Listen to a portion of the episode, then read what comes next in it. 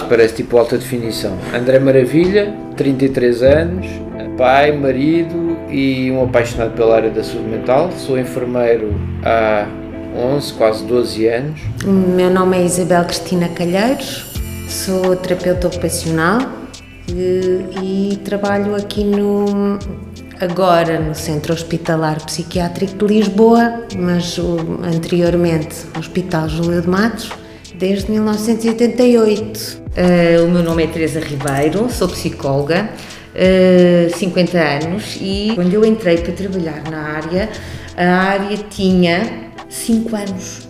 Vamos fazer 30. O meu nome é Joaquim Gago, eu sou médico psiquiatra, sou assistente graduado de psiquiatria do Centro Hospitalar de Lisboa Ocidental e coordenador da Unidade de Saúde Mental de Oeiras. Sou Sandro, tirei Belas Artes, tirei pintura, mas já finalista, depois concorri ao Hospital Júlio de Matos para precisamente um monitor de artes plásticas e pronto, e trabalhar lá com eles.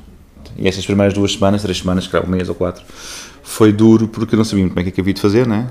Praticamente saí lá, saí lá todos os dias a chorar. Não pela dificuldade do trabalho, mas pelas histórias que eles, que eles te abriam e te falavam contigo. Eu adoro aprender. E basicamente aquelas, aquelas pessoas ensinavam-te todos os dias coisas diferentes. Acima de tudo, uma coisa que era importante, que era olhar o mundo de uma maneira diferente e olhar para as dificuldades de uma maneira diferente. Tu se bateres com, com o dedo mindinho né, numa esquina de uma porta, vais ter uma dor horrível, não vais? Vais-te lembrar que existe fome em África ou que existem pessoas a, a falecer de cancro. Ninguém se vai lembrar disso. Portanto, a cada problema é o maior problema possível daquela pessoa e é isso que tu tens que trabalhar com ela. É? Sem julgamentos, isso também é outra das grandes aprendizagens. Se aquela é a dor, é a maior dor e o maior problema daquela pessoa naquele momento, é isso que tu vais ter que trabalhar. Mesmo que eu identifique outros problemas, mesmo que eu, que eu ache que a pessoa devia ir por outros caminhos, é a escolha dela. Imaginemos, o Sr. João vem falar e, e, e, a primeira pergunta que faz é: oh, oh doutora, que é que eu faço? É? O que é que eu faço à minha vida? É? E se calhar nós, em conversa com os amigos, é? dizemos: Ah, não penses nisso, ah, passa à frente. E enquanto profissionais, se calhar temos que perguntar ao Sr. João: O que é que quer fazer? Diria que temos que respeitar hum, o tempo que as pessoas precisam para evoluir e para mudar.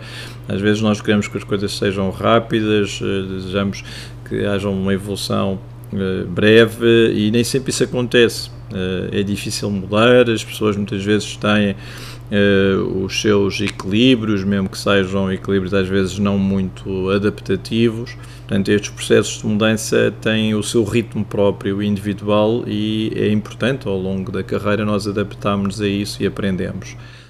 É a história do ouvir a pessoa, perceber o que ela quer, pedir a colaboração dela na definição dos seus objetivos Acho que isto é uh, a melhor forma.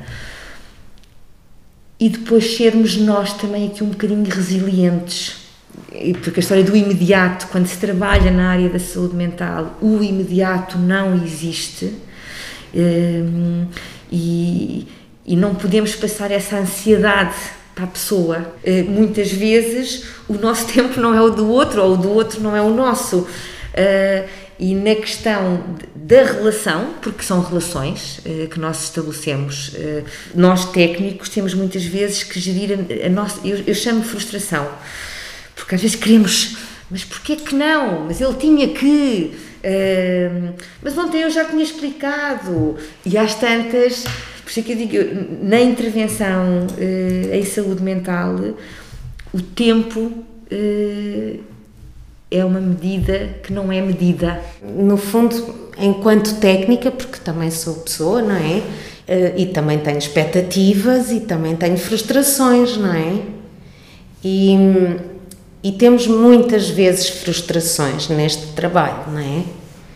Eh, porque as pessoas não conseguem, ou porque não querem, ou porque tomam outras decisões, ou porque desistem, ou porque ou porque nós não conseguimos eh, chegar, ou, e elas a nós e nós a elas, ou seja lá por que for. Mas depois há, há algumas pessoas em quem, em quem nós uh, criamos, acerca das quais nós criamos muitas expectativas e, e, e nem sempre uh, nos. Uh, depois as pessoas conseguem corresponder, não é? Isto não é um paracetamol. Não é? Estás com dor de cabeça, tomas um grama de paracetamol e a dor de cabeça passou.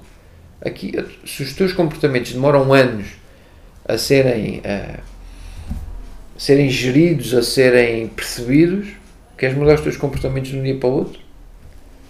Isto também é um desafio. Que acho que a, a malta hoje em dia também pensa que, que as coisas da saúde mental se fazem no estalar de dedos e amanhã estou a mudar e procura o teu propósito de vida. Não, procura o teu equilíbrio, acima de tudo. A pessoa precisa é, ok, vamos trabalhar em conjunto e arranjar soluções. E não és tu que dás as soluções. Porque, porque não és o super-homem e não vais dar as soluções porque vais dar a tua perspectiva e não a da pessoa. Eu primeiro quero saber quem é a Ana, como pessoa, com a sua identidade. Portanto, quem é a Ana? Quem é Ana? Que é uma coisa que hoje em dia está-se a perder muito. E depois o que é a Ana tem de valor, que nós precisamos trabalhar esse valor. E, e ao fazer isto, e não reforçando o problema da pessoa, ambiente aberto, sem paredes, sem hierarquias, sem, sem salas de, onde estão os técnicos escondidos, depois aparece de vez em quando, um, e com um diálogo sempre positivo e de muita dignidade e deixar muito que as pessoas todas cresçam dentro do próprio espaço, uh, estamos a trabalhar no lançamento sem estar a trabalhar no lançamento diretamente.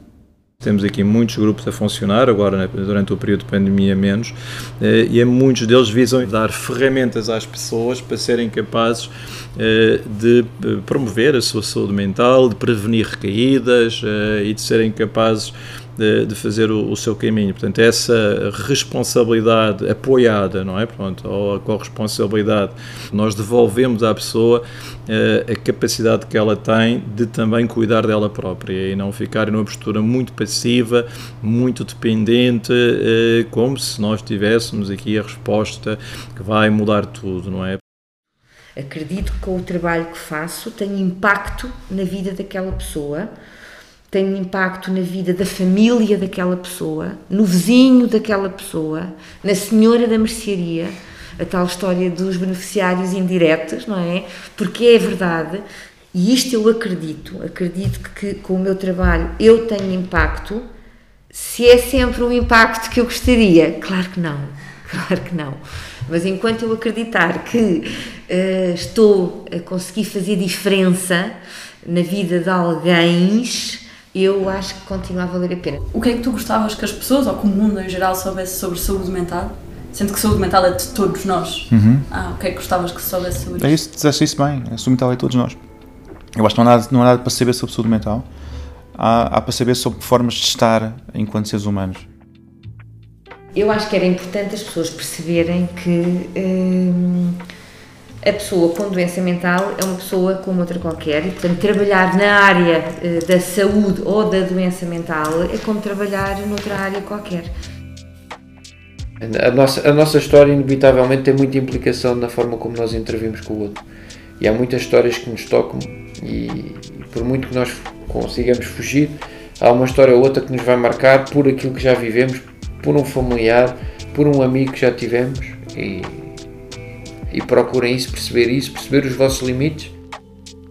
O que eu gostava de, de comunicar é a importância de considerarmos que todos nós podemos ter um problema de saúde mental e, e diminuir o estigma que muitas destas doenças têm e nós vemos muitas vezes pessoas com este tipo de problemas serem discriminadas, discriminadas na, na sociedade, discriminadas na família e às vezes até mesmo discriminadas quando vão, por exemplo, a um hospital. Portanto, o, estigma também existe nos serviços de saúde. O que é que gostava que as pessoas soubessem sobre como é trabalhar nesta área? É uma grande responsabilidade. Uma grande responsabilidade.